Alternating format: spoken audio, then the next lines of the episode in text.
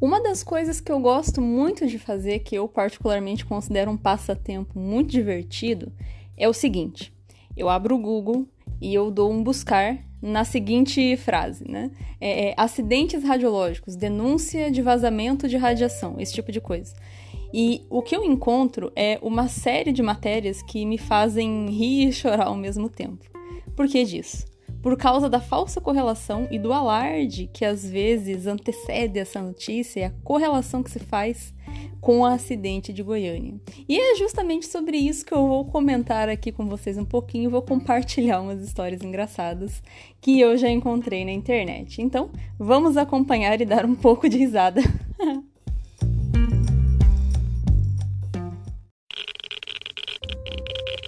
Radiation detected.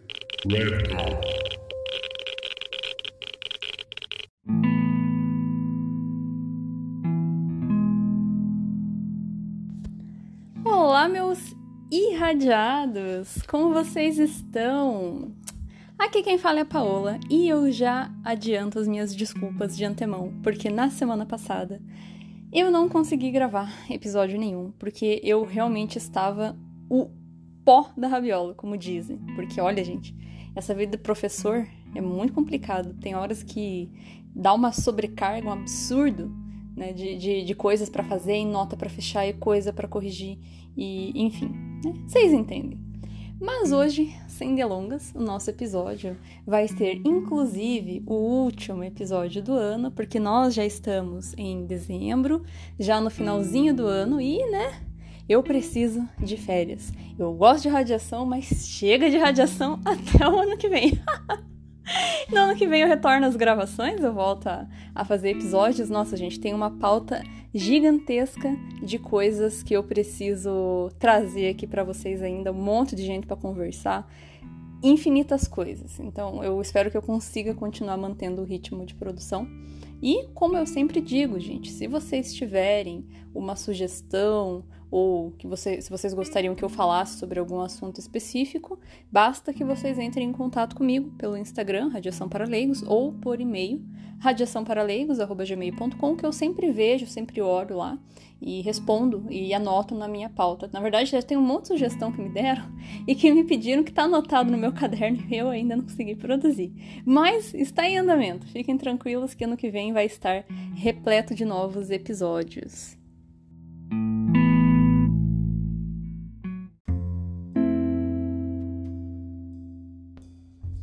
Bom, o tema que eu escolhi falar hoje é um tema bem leve para a gente poder é, é, dar umas risadas aqui, que é justamente né, o que, que acontece. Em virtude de aqui no Brasil nós termos sido palco de um dos piores eventos radiológicos que já foi noticiado é, é, no mundo, né? Tirando os que acontecem em usina nuclear, né? Esse daí foi pior acidente radiológico que a gente teve registro. Então, o que, que acontece? É, esse tipo de evento fica marcado na cabeça das pessoas. Tanto que o, o, evento de Goiânia ele foi o chamado o Chernobyl brasileiro, né? Tem nada a ver uma coisa com a outra, mas, né, deram essa nomenclatura. Então isso fica marcado. E mesmo na época do acidente de, de Goiânia, o que acontecia? A mídia, os jornais, né, é, é, a gente não tinha no nosso plano de ação, porque na verdade na época nem plano de ação a gente tinha, né? Então, tivemos que adaptar um plano de ação que era para a usina nuclear, né? Então o que, que acontece? Nós não tínhamos um, uma, um setor ou pessoas que estivessem ali para disponibilizar e explicar para a mídia do que, que se tratava, ou o que, que aquele acidente representava e tudo mais. Então, isso fez com que a mídia noticiasse esse tipo de evento de um jeito um pouco distorcido, é, é, com falsas correlações e afins. Mas, ok, isso foi na época lá, né, muito tempo atrás. Só que, o, ao que parece, né, dado o, o, que eu tenho encontrado na internet, eu acho que realmente a, existe uma falta de, de conhecimento por parte da mídia, naturalmente, né, já que a mídia aborda uma infinidade de assuntos, né, mas é, é, falta um pouquinho de, de, de senso na hora de noticiar algumas coisas. Então, eu lembro que uma vez, lá em 2000, 2015, se eu não me engano, eu tinha acabado de entrar na, na empresa que eu trabalho atualmente, né, na, na Núcleo, E, e eu lembro que saiu uma matéria na, na televisão, assim, né, no jornal, extremamente sensacionalista e, e, e, assim, tipo, extremamente alarmista, que era uma denúncia que alguns profissionais haviam feito uh, sobre um hospital que estava vazando radiação. Que eles faziam isso e aquilo, não sei o que lá, que testaram, né? Tipo, não fala como, né? Fala que os técnicos testaram e que tava vazando. E daí o jornal foi lá, né? A mídia foi lá, fez uma entrevista e o cara super falando, assim, sabe? Não, porque nós temos que fazer um levantamento acústico na sala e, e, e fazer um, um, uma barimetria e não sei o que lá. Tipo, gente do céu, tipo, o cara que se dizia especialista ali no rolê, né? E assim, dá pra ver que especialista o cara não tem nada, porque ele tava usando uns termos que não tem nem correlação com o fenômeno físico que acontece ali na produção da raio-x. E daí o que acontece, né? A mídia já aproveita, pega essa informação e já começa a fazer a falsa correlação, porque, ah, lembranças do passado, Brasil sofreu com o pior acidente radiológico do mundo. É, é, assim, a, a, questão não é o acidente radiológico, né? Mas a questão é a falsa correlação. Uma coisa não tem nada a ver com outra. Por que, que isso acontece? É, novamente, as pessoas é, têm um pouco de dificuldade de entender a diferença que nós temos, né? Tipo, é, das aplicações médicas, é, das aplicações industriais, que não, não existe uma fonte radioativa dentro da máquina de raio-x. Inclusive, eu falo sobre isso aqui no podcast. Lá num dos primeiros episódios, eu explico como que o raio-x é formado, né? Então, a gente sabe que não tem, na verdade, essa correlação. Jamais, em nenhuma circunstância, equipamentos médicos é, causariam um evento como o de Goiânia.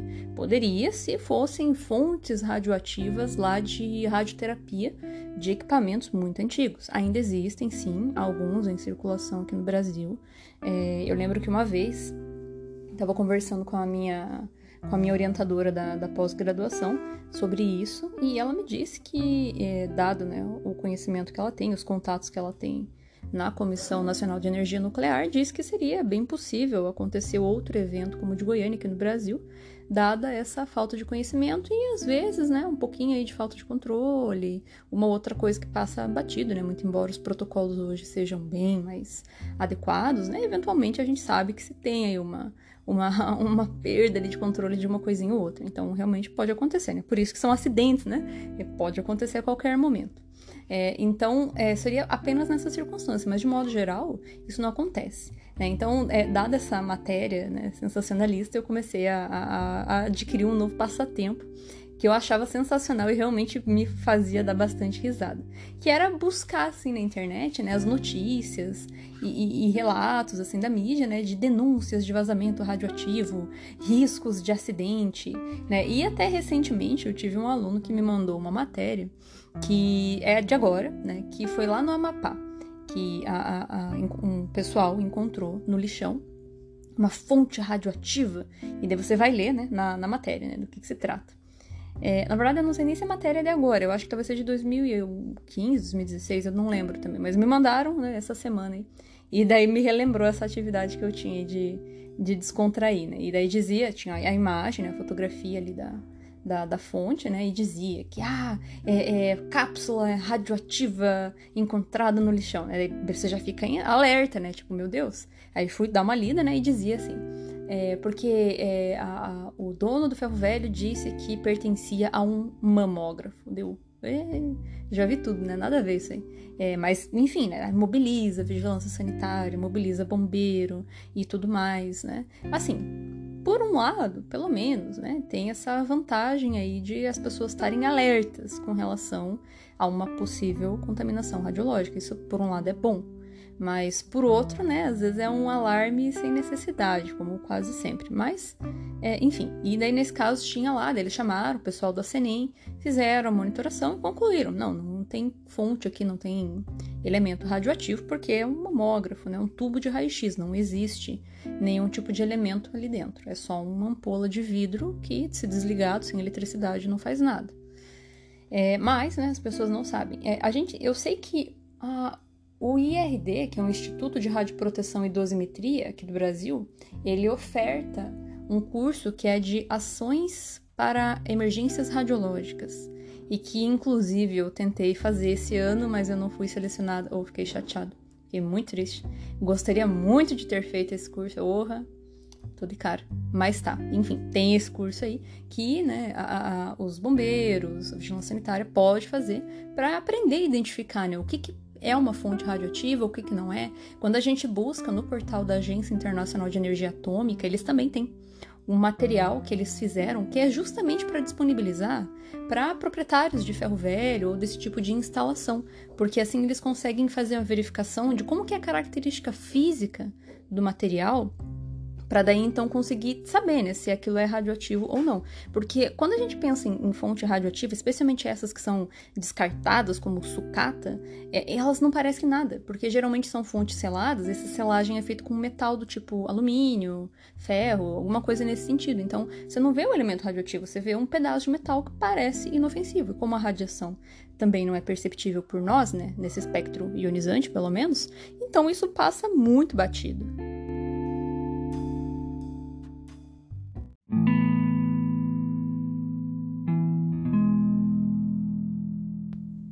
Então essas notícias acabam induzindo né, o problema que eu, que eu me refiro, né, não é o excesso de cuidado. Isso, por um lado, como eu falei, né, por um lado é bom, mas o problema é o modo como isso é noticiado, porque isso pode gerar pânico, isso pode gerar medo. A gente tem que lembrar que existe né, essa questão da radiofobia e esse tipo de situação alimenta esse tipo de preconceito com relação à energia nuclear, causa descredibilidade para a Comissão de Energia Nuclear, porque as pessoas pensam que a comissão não tem controle do que está acontecendo e que tudo que envolve radiação é feito de qualquer jeito. Então, isso daí que é bem problemático. Teve uma matéria que eu encontrei né, é, é, esses tempos também, que ela era bem sensacionalista. Que era assim, né, é, dois técnicos morrem é, e um está doente por causa de sala com vazamento radioativo.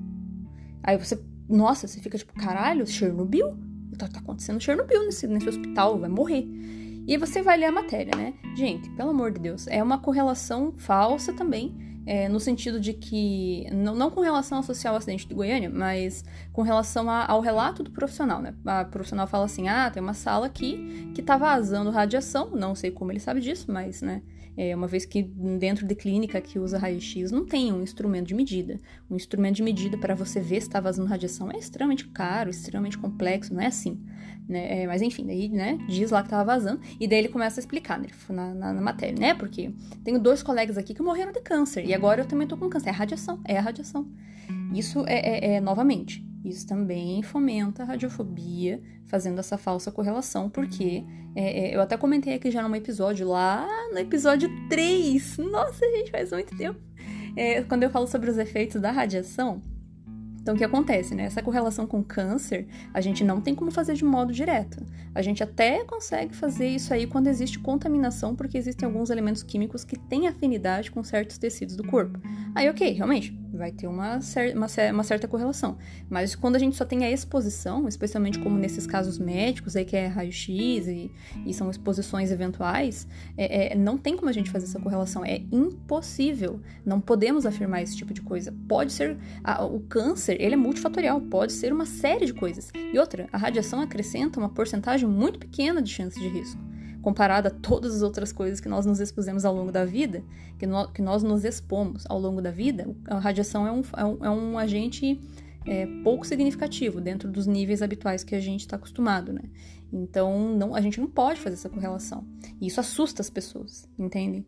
E é o que você vê, isso que é o problema. Daí você abre a, as matérias e tem tudo isso dizendo. Você abrir o Google, você vê lá benefícios da radiação, ninguém pesquisa, vai todo mundo pesquisar tragédia. Então, as pessoas leem essas matérias, especialmente jornais mais difundidos, né? Então, isso pode causar medo. Inclusive, teve uma que eu vi também, que foi o Conselho de Radiologia, é, no Conselho Nacional, que eles fizeram, eles chamaram a atenção da, da Globo, né, do portal da Globo, com relação a isso também. Eles fizeram um sensacionalismo de matéria para noticiar uma, um equipamento descartado no lixão, que ia ser o novo, a nova Goiânia e não sei o quê. E na verdade era um raio-x periapical de dentista, que usa raio-x, né, tubo, então não tem nada de contaminação.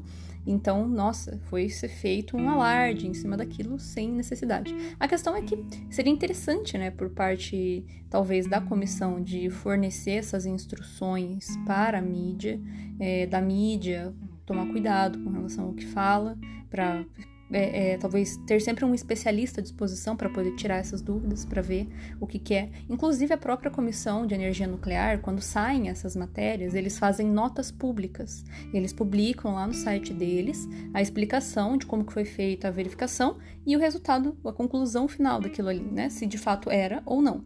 E Bom, quase nunca é, tá? É, a gente realmente só teve o caso de Goiânia. Assim, até tem, assim, um ou outro evento que acontece aqui no Brasil que até realmente envolve fonte radioativa do tipo roubo de fonte, perda, mas assim, é muito pontual e é muito raro. Se você vai na página da, da Saninha, a gente encontra.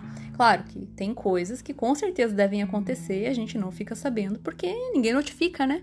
Quem vai querer notificar isso aí pra Saninha levar uma multa? Ninguém, né? Ninguém vai querer fazer isso. Então, certamente acontecem aí esse tipo de coisa.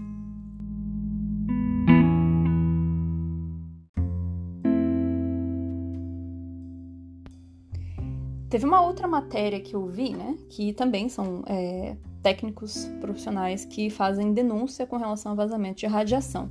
Mas aí, nesse caso também, ó, olhem a, a distorção do, dos fatos, né? O, o, o, como que eles faziam.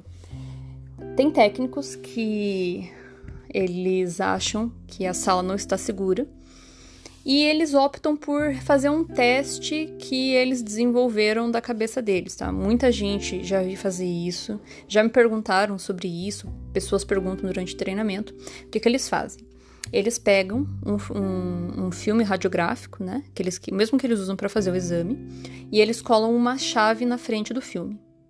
E daí o que, que eles fazem? Vão atrás da parede, fazem um disparo e revelam a imagem, né, com esse filme que está atrás da parede da sala.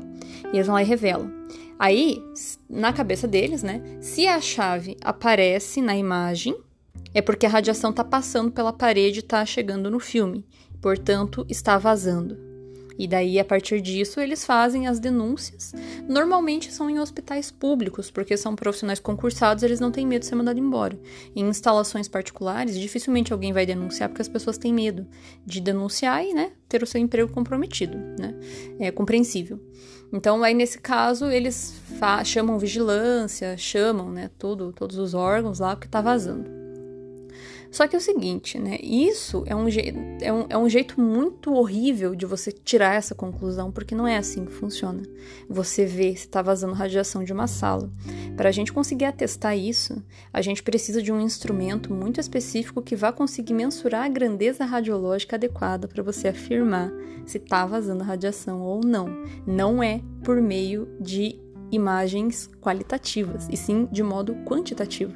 Então você tem que ter uma câmara de ionização que vai conseguir detectar essa radiação, o nível dela e a dose, para daí você afirmar. E outra, a gente tem um limite tolerável pela norma, do qual é permitido passar, porque não existe um material que atenue a radiação 100%. Um pouquinho sempre passa, porque a atenuação é exponencial, então nunca vai ser zero. Não tem como. Mas, é, como eu falei, né, existem esses limites de tolerância e esses limites são quantitativos. Então você precisa de um instrumento de medida que te dê esse valor de modo quantitativo. Você tem que fazer essa metrologia do modo adequado. E que não é por meio de imagem.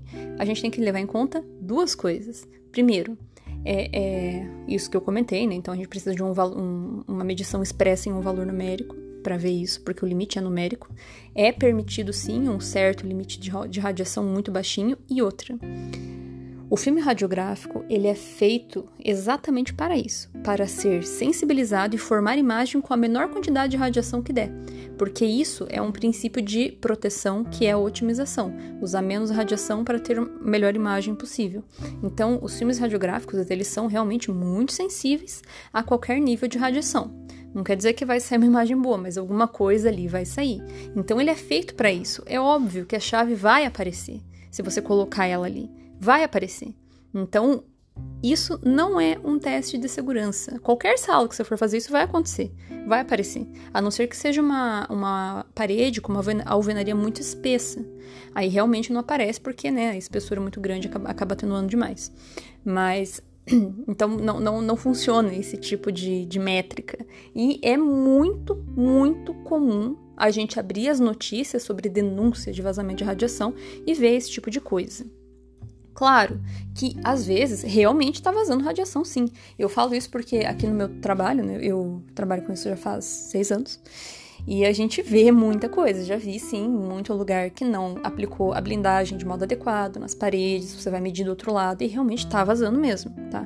É, é, é Aí, no caso, eles precisam consertar. Mas vejam, existe um teste específico para fazer isso que resulta um laudo onde tem todos esses dados. O nome disso é levantamento radiométrico. Radiométrico porque a gente faz uma radiometria, né? Faz aferição de grandezas radiométricas mensuráveis ali naquela sala. Então, a gente faz esse levantamento radiométrico com uma câmera de ionização, um instrumento adequado para isso. E atesta né, os níveis que estão passando ali da sala. Toda instalação precisa ter esse laudo disponível para que todos possam olhar, a vigilância possa ver. Se o profissional de radiologia quiser olhar, ele pode ver se o comando dele é blindado, né, ver se a sala está segura. Então, esses documentos, inclusive, são exigidos para ter liberação de alvará. Não tem como uma instalação não ter esse tipo de documentação. Esse não tem que tá errado. Tem sim lugares que não tem nada disso, está errado, é uma merda, mas, de modo geral, é, novamente, Precisa-se de um teste adequado para testar esse tipo de coisa, não pode afirmar isso aí aos quatro ventos.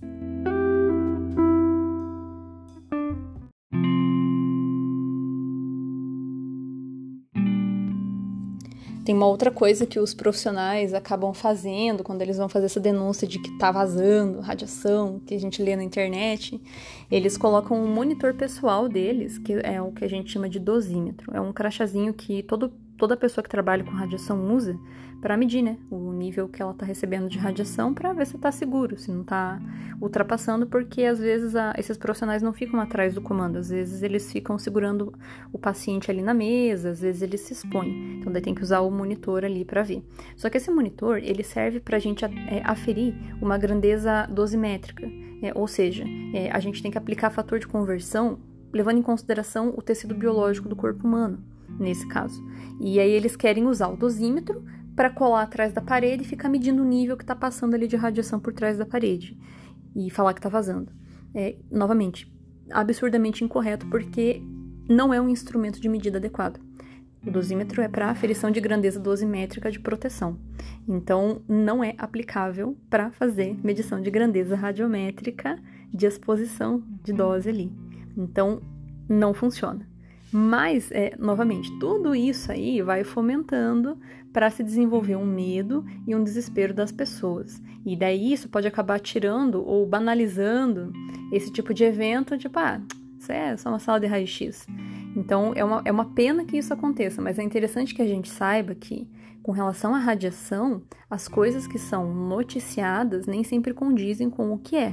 É, é uma área muito específica, é, as pessoas, os jornalistas têm dificuldade em entender isso, eles vão noticiar a denúncia, óbvio. Eu acho um absurdo as pessoas que são da área não saber disso, né? Mas tudo bem, essa é outra história. Mas de modo geral, né? Então a gente tem que ter atenção quando for ler esse tipo de coisa, né? Ai, acidente radioativo em tal lugar, cápsula radioativa encontrada não sei aonde. Hum, será mesmo? Vamos ver o que, que é isso aí.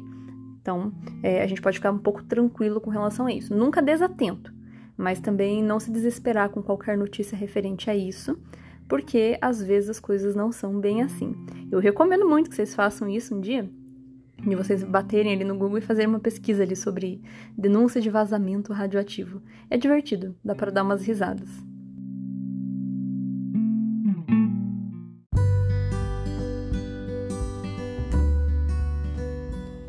Então, meus irradiados, o nosso episódio de hoje foi esse, o último episódio do ano.